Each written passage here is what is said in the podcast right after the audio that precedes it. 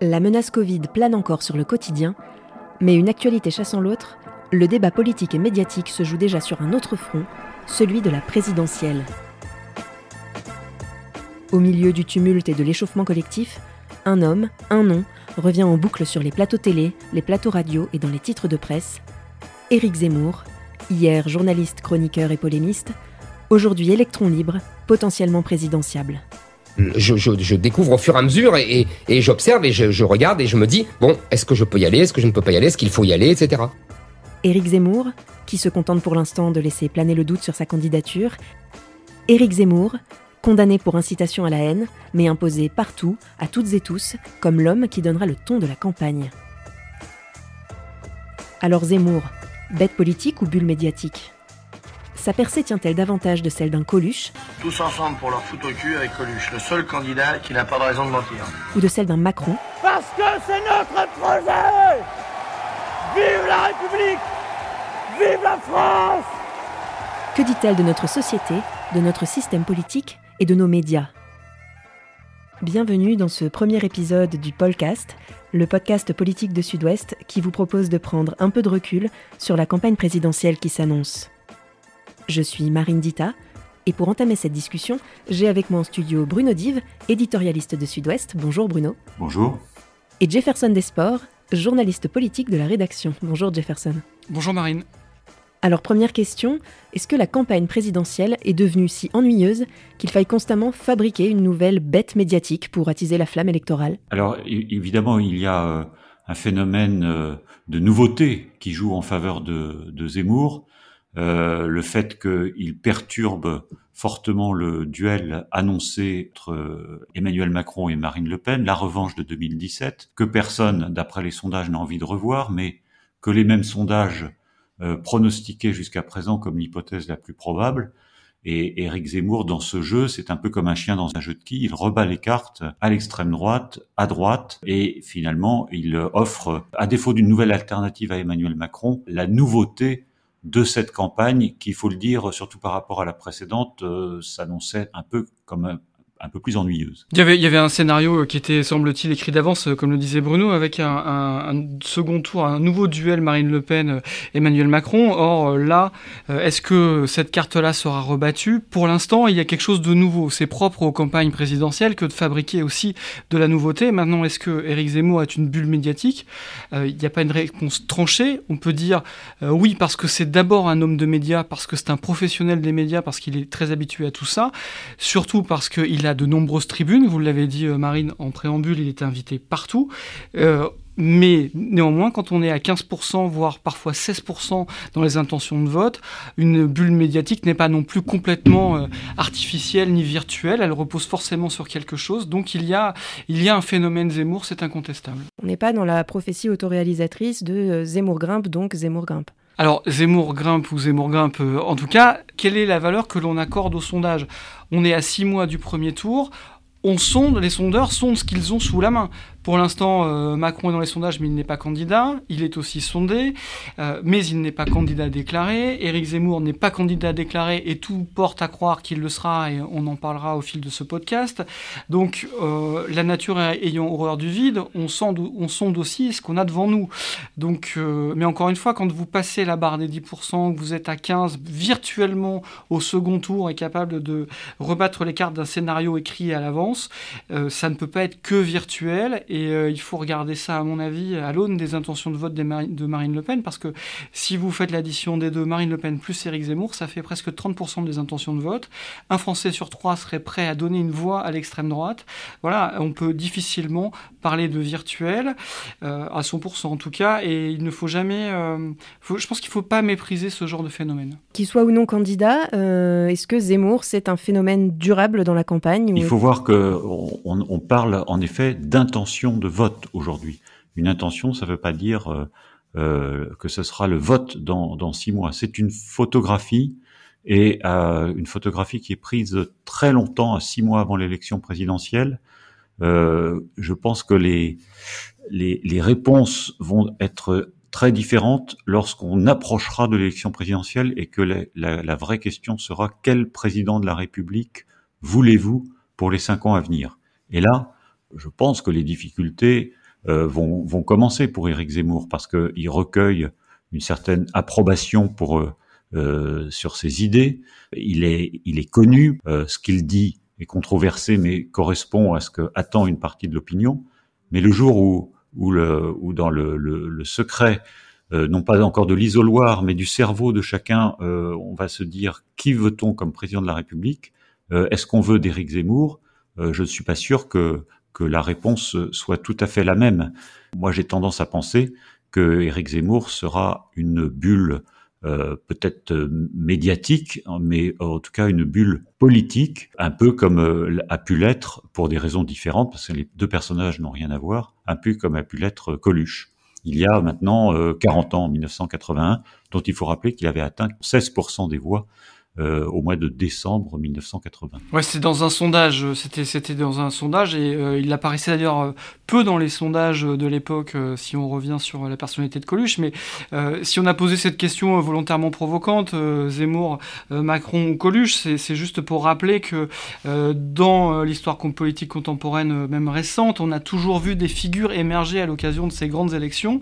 Et la dernière en est la meilleure illustration, en tout cas la plus récente, avec Emmanuel Macron, qui lui était un homme sans parti, qui n'avait jamais été élu, euh, très jeune, et qui avance, déroule une campagne euh, à l'ombre des partis, il crée son propre mouvement, il avance tout seul, et à la fin il gagne. Donc euh, les présidentielles sont riches en surprises. Ce qui est intéressant là dans ce qu'on vit, c'est que justement on est en train de sortir d'une espèce de petite routine où on nous annonçait ce fameux duel Macron-Le Pen dont on parlait en début d'émission. Alors il y a, il y a eu d'autres euh, percées fulgurantes et puis des retombées euh, qui, euh, qui, sont retombées ensuite. il y en a eu presque à chaque élection en fait. En 2002, il y a eu Jean-Pierre Chevènement qui est monté dans un sondage jusqu'à 14% en février 2002. En 2007, cinq ans plus tard, un autre troisième homme, François Bayrou, qui a tutoyé les, les 20%. Bon, aucun ne s'est jamais n'a jamais été en position de se qualifier pour le second tour, mais à un moment ou à un autre, on a pu se poser la question il y a eu une percée, et puis c'est retombé. Mais euh, tous ces tous ces personnages étaient des hommes politiques euh, confirmés. C'était également le cas d'Emmanuel Macron, même s'il était plus jeune, plus nouveau. Euh, la grande nouveauté avec Eric Zemmour, c'est que lui, il n'est ni politique. C'est un c'est un polémiste. C'est un un, journal, au départ un journaliste politique, euh, comme nous, le sommes, euh, Jefferson et moi, qui est devenu ensuite un essayiste, puis un polémiste, et qui s'est fait un nom comme ça. Euh, alors, est-ce que le système politique français est prêt euh, à, accepter, ou est-ce que les Français sont prêts à porter au pouvoir suprême euh, un personnage sans, sans aucune expérience, un peu comme les, les Américains l'ont fait avec Trump Moi, je n'en suis pas certain. Euh, je suis même à peu près euh, persuadé du contraire. En tout cas, Bruno, ce qu'on peut, ce qu'on peut dire, c'est que sur cette question-là, est-ce qu'on va porter, on peut porter à l'Élysée un, personnage qui n'a pas de passé politique, pas de vécu politique, qui vient, qui n'est pas du sérail, au contraire d'Emmanuel Macron, qui lui, avant, quand il s'est présenté, avait déjà été secrétaire général adjoint de l'Élysée, ministre de l'économie, il s'était engagé auprès de Hollande avant, donc il faisait vraiment partie du sérail. Euh, mais rappelez-vous un exemple très récent, Bernard Tapie. Euh, Bernard Tapie, euh, homme de spectacle, homme de football, etc., qui arrive dans la sphère politique, qui gagne une circonscription législative, qui est ensuite imposée par Mitterrand dans le gouvernement de Bérégovoy. Elle devient ministre de la ville, certes éphémère, mais on a eu là quelqu'un qui n'arrivait pas du sérail avec une ambition qui s'est, qui s'est fait par la société civile, c'est l'expression consacrée. Et donc on a eu, on a quand même un précédent. Si on prend l'exemple Tapie, on peut arriver euh, en dehors des clous et faire une carrière politique, avoir une vie passée avant, même fortement médiatique. Donc ça c'est intéressant. Après, euh, euh, si euh, Bruno parlait de Trump, mais les États-Unis sont un très bon exemple parce que avant Trump, il y a Reagan qui commence sa carrière à Hollywood et qui devient, qui fait deux mandats de président des États-Unis, qu'on connaît évidemment pour l'anticommunisme. Je refais, refais pas l'histoire, mais en tout cas il y a des précédents. Et en Ukraine, si on veut rester sur notre histoire très récente, en 2019, je vais reprendre le nom, c'est Zelensky, le nouveau président ukrainien qui qui a fait une candidature anti-système est un comédien. Il débarque sans aucune expérience et il va au bout de son expérience. Au bout, il gagne la présidentielle. Donc, euh, il y a des précédents ailleurs. La France n'est peut-être pas forcément duplicable dans sa culture, dans, ces exemples-là, mais néanmoins, il y a des précédents. Et je reviens sur l'exemple Tapi qui, à mon avis, euh, est assez parlant quand quelqu'un est extrêmement motivé, qu'il est, euh, poussé par quelque chose, qu'il incarne une image, une dynamique, en tout cas un propos, aussi court soit-il. Voilà, il faut pas le mépriser, il faut le regarder avec beaucoup de, beaucoup de vigilance, je dirais. Mais d'accord pour Zelensky, mais l'Ukraine est un pays particulier, une démocratie assez, assez, neuve et encore fragile. On est bien d'accord. Euh, euh, Reagan, euh, pardon, je pense pas que ce soit un bon exemple parce que il a, avant d'être président des États-Unis, il a quand même été gouverneur de la Californie, dont il faut rappeler quand même que c'est le septième ou huitième PIB mondial. C'est quand même un, des plus grands États, si le plus grand État des États-Unis. Donc il avait déjà un parcours politique après avoir été acteur. Même Donald Trump, euh, bon, lui, il était chef d'entreprise, il n'avait jamais fait de politique, mais il est arrivé par le, biais de, des primaires et, par l'investiture d'un parti bien établi qui sont les, républicains. Donc là, si l'aventure de Zemmour, euh, elle ne repose sur aucun parti. En ce sens, il est assez comparable à Macron de ce point de vue-là, sauf que Macron, lui, il avait l'expérience euh, ministérielle, l'expérience de l'État, puisqu'il avait été à l'Élysée sous Hollande. Zemmour, il n'a ni parti, ni expérience, euh, et donc euh, là, on peut le rapprocher en effet de, du, du président euh, ukrainien, mais est-ce que la France est, est devenue une démocratie aussi immature que l'est l'Ukraine? Moi, je crois pas. C'est quand même un, un vieux pays politique. et il y a un moment ou un autre, même si on a envie de nouveautés, même si on, on apprécie les gens qui bousculent les codes, il faut tout de même un peu de, un peu de fond et il faut, faut tout de même un peu de, de background, comme on dirait aux États-Unis. Est-ce que euh, Zemmour pourrait être le, Macron de Macron euh, et, créer la surprise à son tour? Alors, euh, c'est la grande crainte de Macron. depuis le début, et ça je le sais par des, confidences de, très proches de lui, je ne dirais pas qui, mais c'est vraiment quelqu'un de très proche, il, il, a redouté, dès un an après son élection, il redoutait le surgissement d'une personnalité venue de nulle part euh, est plutôt sur sa droite, voire sur son extrême droite, un peu comme lui-même en effet a surgi euh, au centre il y a cinq ans. Euh, et on, on, voit bien dans, dans toute son, son, attitude depuis depuis trois quatre ans euh, qui cherche à, à, circonscrire euh, ce genre de personnalité. On avait parlé de, Bigard à un moment, même de Zemmour. Il, a joué un peu la, séduction de temps à autre avec ces, personnages en espérant sans doute euh, calmer leurs, ambitions. Euh, mais en tout cas, c'est sa grande crainte. Il ne craint pas grand-chose des, des partis établis, euh, même s'il surveille beaucoup la droite et les républicains, mais euh, il, il, craint un phénomène euh, du même type que celui euh, finalement qu'il a porté au pouvoir. Il y, a un personnage aussi euh, qui a émergé durant ce quinquennat, c'est euh, De Villiers, l'ancien chef d'état-major euh, des armées, général de qui a démissionné, qui s'était opposé à Emmanuel Macron, qui pendant un temps était la figure de proue des Gilets jaunes. Et il y a eu au début du quinquennat, enfin pendant cette crise, cette petite musique avec, pourquoi pas, cette candidature, l'ombre de cette candidature au moins qui se profilait de De Villiers, qui semble aujourd'hui un peu mis à l'écart.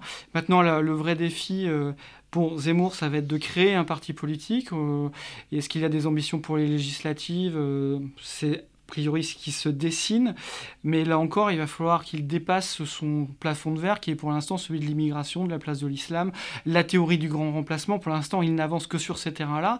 Et là, il occupe un espace laissé vide par euh, Marine Le Pen, qui est dans sa stratégie de dédiabolisation, qui ne va un peu moins sur ces thèmes, qui veut avancer sur le social, qui veut faire des propositions sur le pouvoir d'achat, donc qui veut se démarquer elle aussi de, cette extrême droite, mais la nature ayant horreur du vide, euh, Éric Zemmour a pris, a pris un créneau qui est celui-ci, avec une autre stratégie, c'est celle de l'outrance totalement débridée. Et on peut se demander si en fait euh, Éric Zemmour ne prépare pas l'élection suivante, dont, on parle beaucoup cette fois-ci, beaucoup plus que les lors des présidentielles précédentes, c'est-à-dire des élections législatives.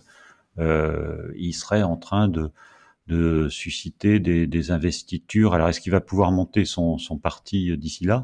Mais en tout cas, piocher des candidatures euh, à droite, sur sa droite, c'est-à-dire au, Rassemblement national, et sur sa gauche, c'est-à-dire chez les Républicains, euh, qui auront été tous les deux défaits une troisième fois consécutive à l'élection présidentielle, et donc récupérer via via sa candidature qui aurait servi finalement à faire éclater tous les cadres des, des, candidats et fonder un nouveau parti entre les deux.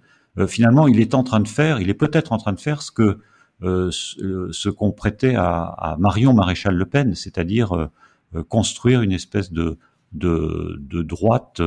Euh, on a parlé à un moment de droite hors les murs, mais c'est-à-dire une droite qui fasse la passerelle entre le Rassemblement national et, euh, les Républicains, euh, l'aile droite des Républicains. Euh, Zemmour, finalement, c'est un peu le poisson pilote de, Marion Maréchal. Est-ce qu'au-delà euh, de chasser sur les terres du FN au niveau des, des thématiques abordées, Éric Zemmour euh, ne prend pas la place du candidat anti-système qui euh, était euh, auparavant alloué au Front National et fait passer désormais ben, le Front National pour un parti du système. Clairement, ça fait partie de, la stratégie, justement, c'est de reculer le politiquement correct toujours plus loin, de désigner, de nommer le mal. En l'occurrence, c'est l'islam dans la bouche d'Éric Zemmour. Ça, c'est très clair, il n'y a aucune ambiguïté là-dessus. Et là-dessus, il vient concurrencer frontalement euh, le Rassemblement national. Ce qui est d'ailleurs assez cruel pour la classe politique, c'est de voir que euh, jusqu'à présent, personne, ni la gauche, ni la droite, ni le centre, n'ont réussi à faire vaciller Marine Le Pen. Et le seul qui arrive à la faire vaciller, à la faire trembler sur euh, son socle, c'est quelqu'un qui va encore plus loin sur l'extrême droite, qui la dépasse sur sa propre extrême droite, qui va encore plus loin dans l'outrance, qui fait, comme le disait euh, Bruno, le lien, la passerelle avec une autre partie de la famille Le Pen, c'est-à-dire Marion Maréchal. Voilà, donc euh, oui, il y a à cette réponse, à cette question, en tout cas la réponse est oui, mais euh, c'est assez, je trouve que c'est assez parlant de voir que finalement, pour Marine Le Pen, le danger vient, vient de l'extrême droite. Et, et, et donc c'est Éric Zemmour qui a réussi le tour de force quelque part de la recentrer, ce que personne n'avait réussi à faire. On est cherché à la diaboliser, mais ça ne marchait pas. Il fallait manifestement, il faut aller encore plus loin.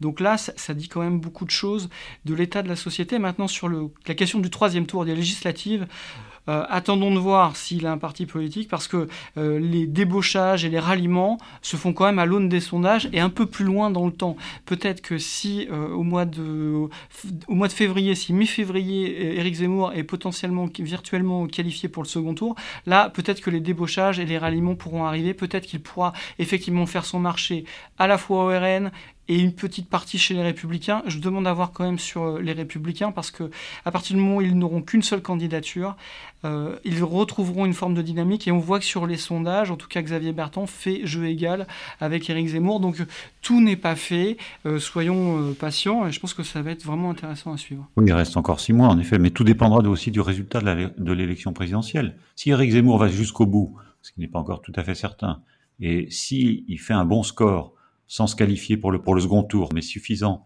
pour faire éclater et perdre à la fois euh, Marine Le Pen et euh, le candidat des Républicains, euh, il sera quand même en mesure de rebattre les cartes à travers un nouveau parti, une nouvelle formation et des candidatures aux, élections législatives. Moi, je, je pense que, parce que le pouvoir suprême, quelque part, lui fait un peu peur. Il n'est pas fou, Zemmour, quand même. je pense qu'il il essaie plutôt de peser dans le débat à venir euh, en jouant cette, euh, cette carte des élections législatives euh, et, donc en misant sur l'Assemblée nationale, finalement, un peu comme le fait à l'autre bout de la droite Édouard Philippe. J'aurais une question au-delà, au-delà encore du, du programme, mais est-ce qu'on ne joue pas à, à se faire peur? C'est-à-dire qu'à chaque élection, on agite un, une menace. Donc euh, Marine Le Pen, euh, la, précédente, Éric Zemmour cette fois, qui, qui, va un peu plus loin encore dans, l'outrance et, dans, et dans, dans les propos euh, extrêmes pour lesquels il a notamment été condamné. Est-ce que chaque élection doit avoir cette, cet homme de paille Ça, c'est le. vous nous posez la question, Marine. On est début, on est mi-octobre, donc on est à six mois. On verra si euh, euh, en janvier, si en février, on pose toujours cette question-là.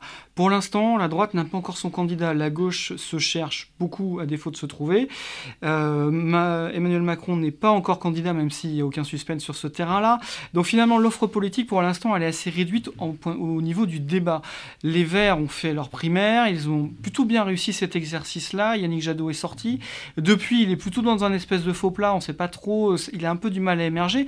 Mais concrètement, l'offre politique n'est pas encore stabilisée, les propositions sont pas encore là, le débat n'est pas lancé, et finalement tout ça se joue euh, un peu en surplomb. On a vu Emmanuel Macron sur présenter France 2030, qui est une, qui trace déjà une, ligne, pour 2022, qui lui permet de refaire son bilan, d'envoyer des messages. Voilà, donc tout ça se joue de manière par petites touches. C'est une forme d'un, un peu de l'impressionnisme pour l'instant.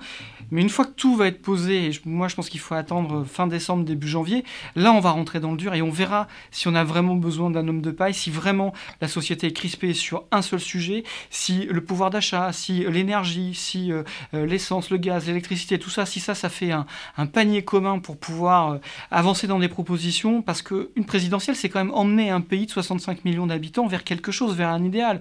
Et donc là, on va avoir peut-être une autre fracture, je ne veux pas être trop long, mais entre les conservateurs, ce qu'on appelle maintenant les déclinistes, et les progressistes, ceux qui sont attachés à la science, à la raison, au progrès. Voilà, et donc là, on va avoir une fracture. Je pense que là, les macronistes travaillent dessus. On a déjà vu quelques lignes se tendre dans cette direction-là. Et ça va être intéressant parce qu'on pourrait avoir effectivement deux blocs qui s'opposent. Les déclinistes d'un côté, donc Zemmour et compagnie, et de l'autre, les progressistes qui seront plutôt des partis de gouvernement, plutôt attachés à ces valeurs essentielles que sont la raison et la science. Mais ce qui est vrai, c'est que euh, Éric Zemmour a, remplacé euh, en quelque sorte Marine Le Pen dans le rôle euh, d'épouvantail.